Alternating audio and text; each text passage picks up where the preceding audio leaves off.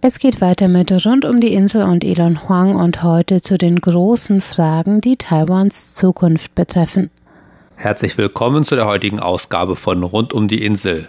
Welchen Herausforderungen, aber auch Chancen sieht sich Taiwan jetzt und in der Zukunft gegenüber?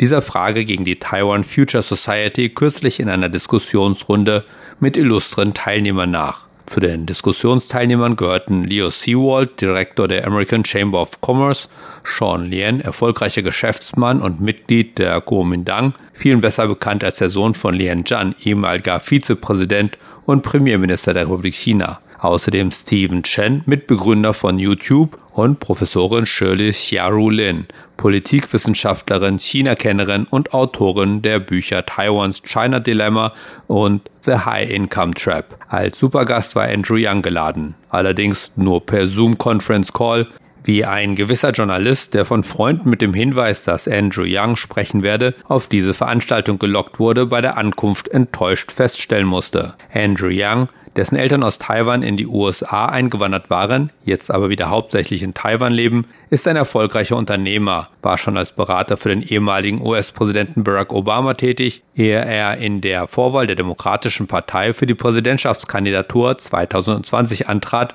und sich erfolgreicher schlug als von vielen erwartet. Ein politisches Hauptziel war die Einführung eines bedingungslosen Grundeinkommens, welches er unter anderem wegen zunehmender Automatisierung in der Produktion als unabdingbar erachtet.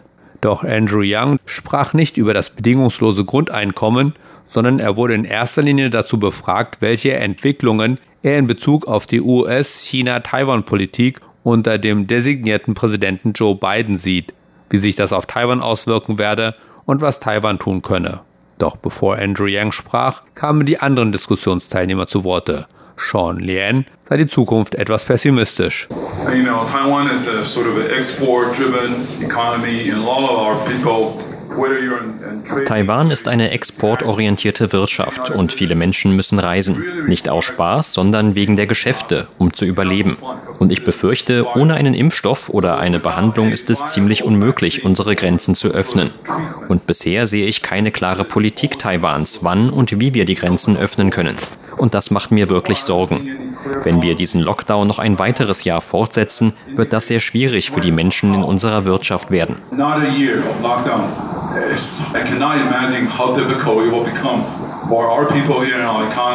Hingegen war der AmCham-Direktor Leo Seawald eher optimistisch gestimmt und erklärte, er sehe Taiwan an einem goldenen Punkt. When I talk about that, I mean the geopolitical shift, particularly between the US and China, the supply chain shift that we're seeing. Wenn ich darüber spreche, meine ich den geopolitischen Wandel, insbesondere zwischen den USA und China und den Wandel der Lieferketten. Wir sehen, dass nicht nur viele unserer Mitgliedsunternehmen, sondern auch viele andere Länder nach anderen Möglichkeiten suchen, ihre Produkte zu produzieren oder zu sourcen, anstatt nur in China, wie das seit vielen Jahren der Fall war. Aber auch die Tatsache, dass Taiwan so gut mit der Covid-19-Pandemie umgegangen ist, hat Taiwan in den Vordergrund gerückt. Und diese Anerkennung Taiwans gibt uns die Möglichkeit, die wir hoffentlich nutzen, um Taiwan weiterzuentwickeln. Wir sehen jetzt so viele einflussreiche und fähige Leute, die vor Covid-19 nach Taiwan geflüchtet sind.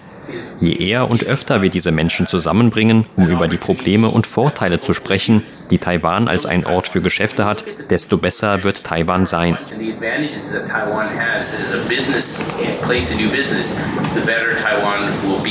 Auch der YouTube-Mitbegründer Steve Chen sah der Zukunft eher optimistisch entgegen, insbesondere in Bezug auf bevorstehende Unternehmensgründungen. Denn während Taiwan schon lange über sehr hervorragende Ingenieure verfügte, fehlte bisher aber etwas.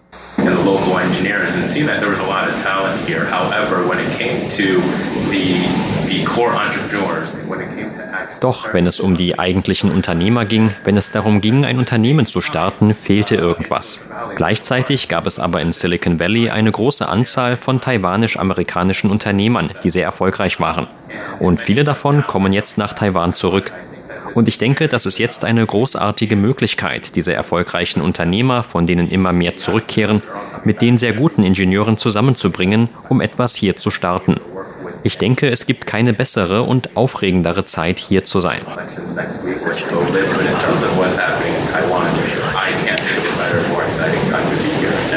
Und Xiaoru Shirley Lin, die in ihren Beiträgen immer sehr geschickt auf die von ihr und ihrem Ehemann herausgegebenen Bücher hinwies, sprach von der Hocheinkommensfalle, der sich auch Taiwan gegenüber sehe.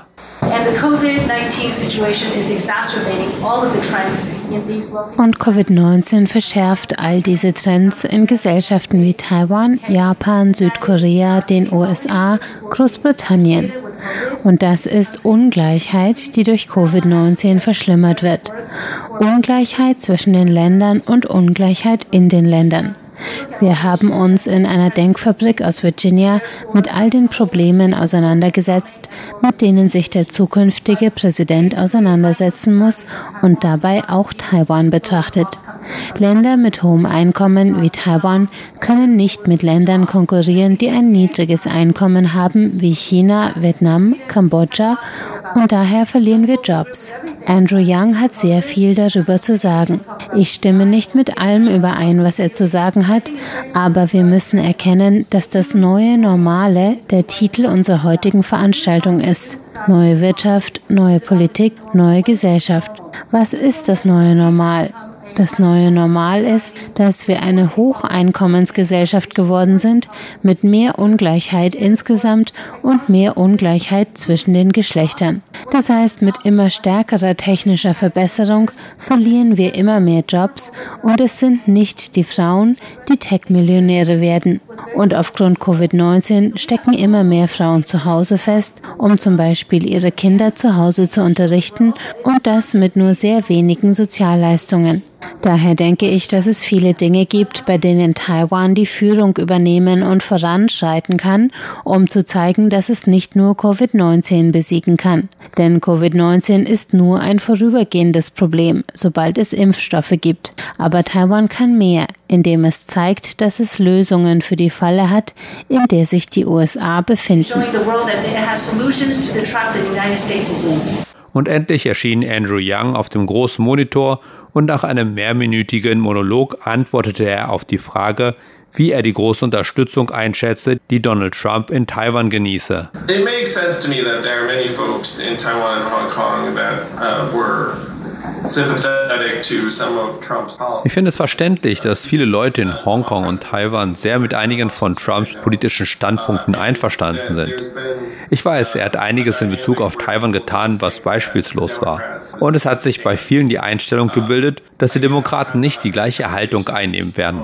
Ich habe noch nicht mit Joe darüber gesprochen, aber ich denke, in den letzten vier Jahren hat die Weise, wie viele Menschen China und die China-US-Beziehungen betrachten, eine Evolution durchgemacht.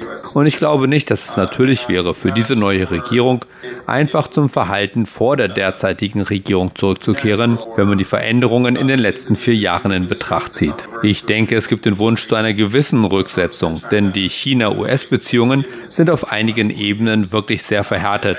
Doch ich möchte diejenigen, die auf diese Frage fokussiert sind, bitten abzuwarten und zu sehen, wie Joes Ansatz in Bezug auf China, Taiwan und Hongkong aussehen wird. Denn ich glaube, man wird sehen, dass sich einiges seit der letzten Regierung der Demokraten verschoben hat.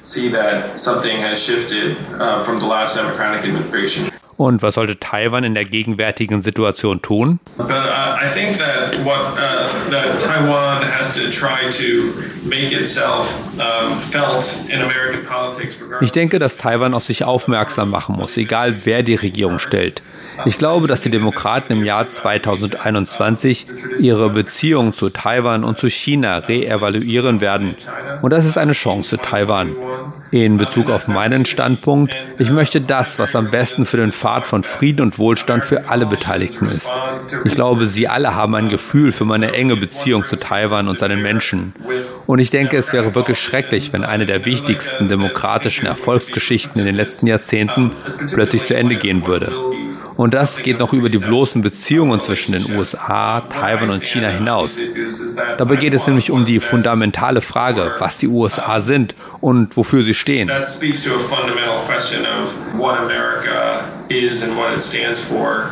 Sagt Andrew Young. Und damit verabschiede ich mich von der Diskussionsrunde über Taiwans Zukunft. Am Mikrofon war Ilon Huang. Vielen Dank fürs Zuhören. Das war's für heute vom halbstündigen deutschsprachigen Programm von Radio Taiwan International. Danke, dass Sie dabei waren. Bis zum nächsten Mal.